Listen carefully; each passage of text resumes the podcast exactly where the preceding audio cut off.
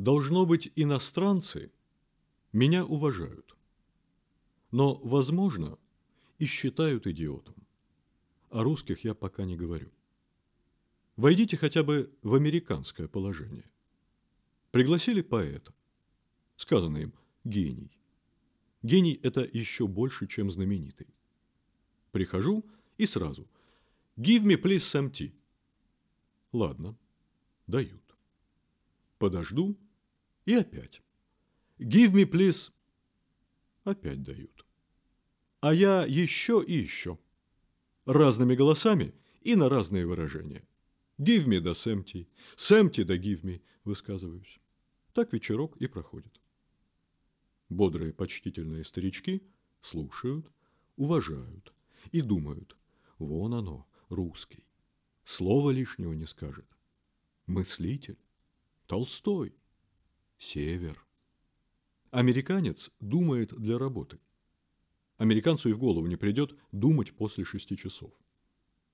Не придет ему в голову, что я ни слова по-английски – что у меня язык подпрыгивает и завинчивается штопором от желания поговорить.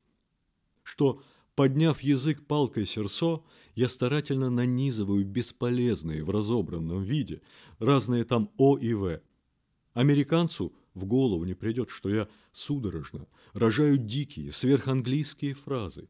«Yes, white, please, five, double arm, strong».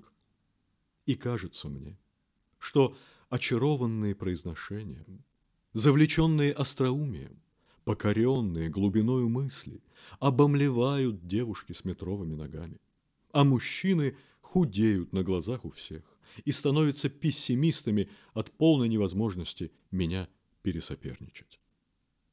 Но леди отодвигаются, прослышав сотый раз приятным боском высказанную мольбу о чае. И джентльмены расходятся по углам благоговейно поостривая на мой безмолвный счет. Переведи им, ору я бурлюку, что если бы знали они русский, я мог бы, не портя манишек, прибить их языком к крестам их собственных подтяжек. Я поворачивал бы на вертеле языка всю эту насекомую коллекцию. И добросовестный бурлюк переводит. Мой великий друг Владимир Владимирович просит еще стаканчик чаю. Ладно. Дома отговорюсь. Я поговорю. Я поговорю так, что обхохочется не знавший улыбки редактор крокодила. Я поговорю так, что суровые судебные исполнители – описывающие мебель за неуплату налога, мебель вдовы, голодной старушки. Эти суровейшие чиновники, рискуя потерять службу, будут прыскать со смеху, вспоминая мои слова. И вот я дома. Вы поймете меня. С разинутым ртом, с уже свисающим с губы словом, бросаюсь всюду, где есть хоть маленькая надежда, поговорить. С риском возбудить фантастические подозрения. Ввязываюсь в меланхолические разговоры выворачивающих сундучки пограничников.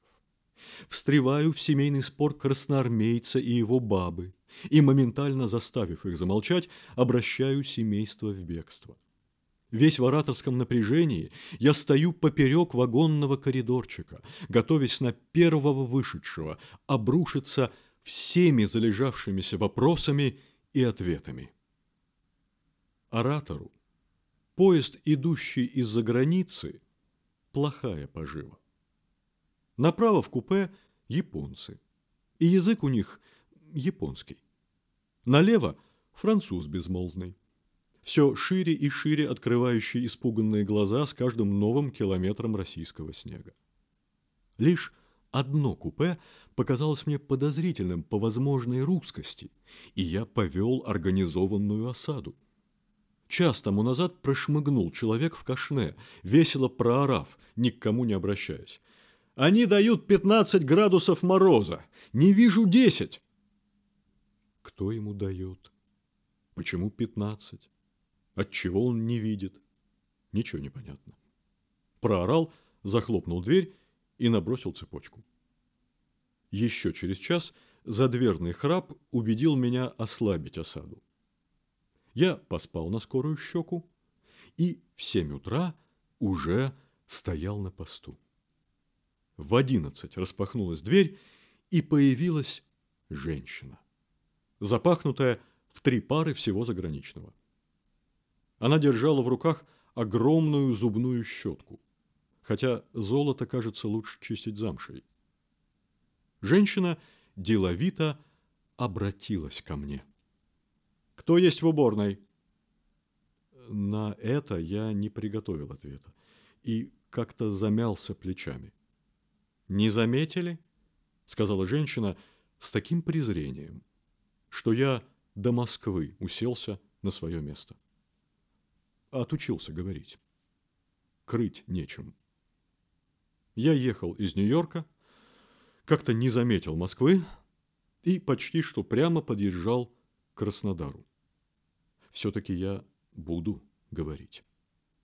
Я буду говорить с казаками и казачками.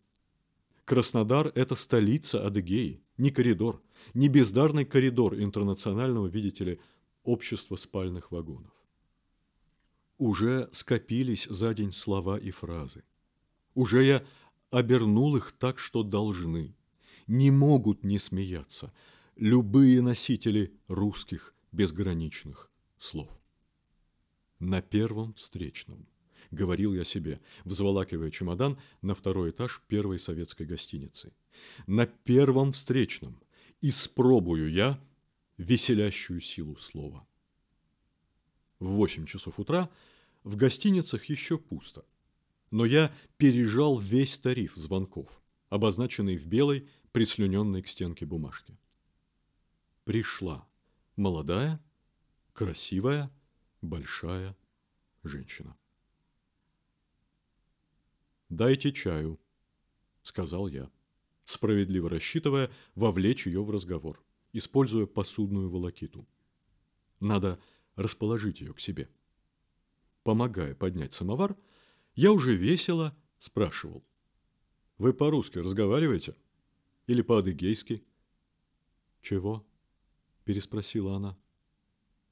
«А то вот я из Украины. Там столб. Направо писано «Бахмач», для русских. И налево такой же самый бахмач, только для украинцев.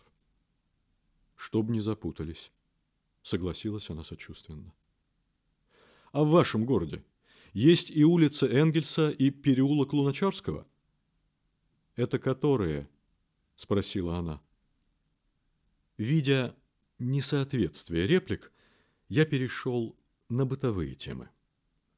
Шашлыку мне вчера в Духане не дали. Говорят, не урожай барашков.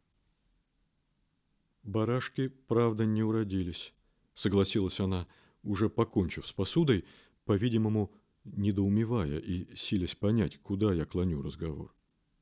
В вагоне, продолжал я, повышая голос и теряя самообладание. Ко мне человечка подсадили. Маленький, а капун. Утром полчаса одевается – я ему говорю, чего возитесь? Это мне трудно одеваться. А вам что? Брючки у вас крохотные. Женщина вспыхнула, насупилась и сказала грубо. Оставьте насчет штанов и их снимания. Я член профсоюза. Сказала и вышла, хлопнув дверью. Озлобленный и униженный, я расстелил мой каучуковый таз в ванну, тяжелыми шагами пошел в уборную и, не доходя до прислужьей комнаты, крикнул в пространство. «Ведро холодной воды в шестнадцатый номер!» Возвращаясь из уборной, я вдруг встал. Встал, как вкопанный. Несся смех. Этот смех несся из моего номера. Я поднялся на цыпочки и пошел, как лунатик, к цели, к щели. Я хочу видеть того, я хочу пожать руку тому, кто сумел рассмешить эту памятниковую женщину. Завистливый, уткнулся я в дверную расселину. Женщина стояла над моим каучуковым тазом. Женщина уперлась в таз слезящимися от смеха глазами и хохотала.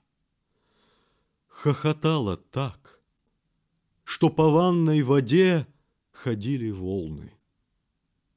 И несвойственные стоячим водам приливы и отливы роднили таз и море. В этот день я понял многое. И трудность писательского ремесла, и относительность юмора. Вы слушали отрывок из аудиокниги «Проза Маяковского» в исполнении Алексея Голосова. В случае, если вы пожелаете приобрести доступ к прослушиванию этой аудиокниги, вы сможете сделать это с помощью ссылки в описании.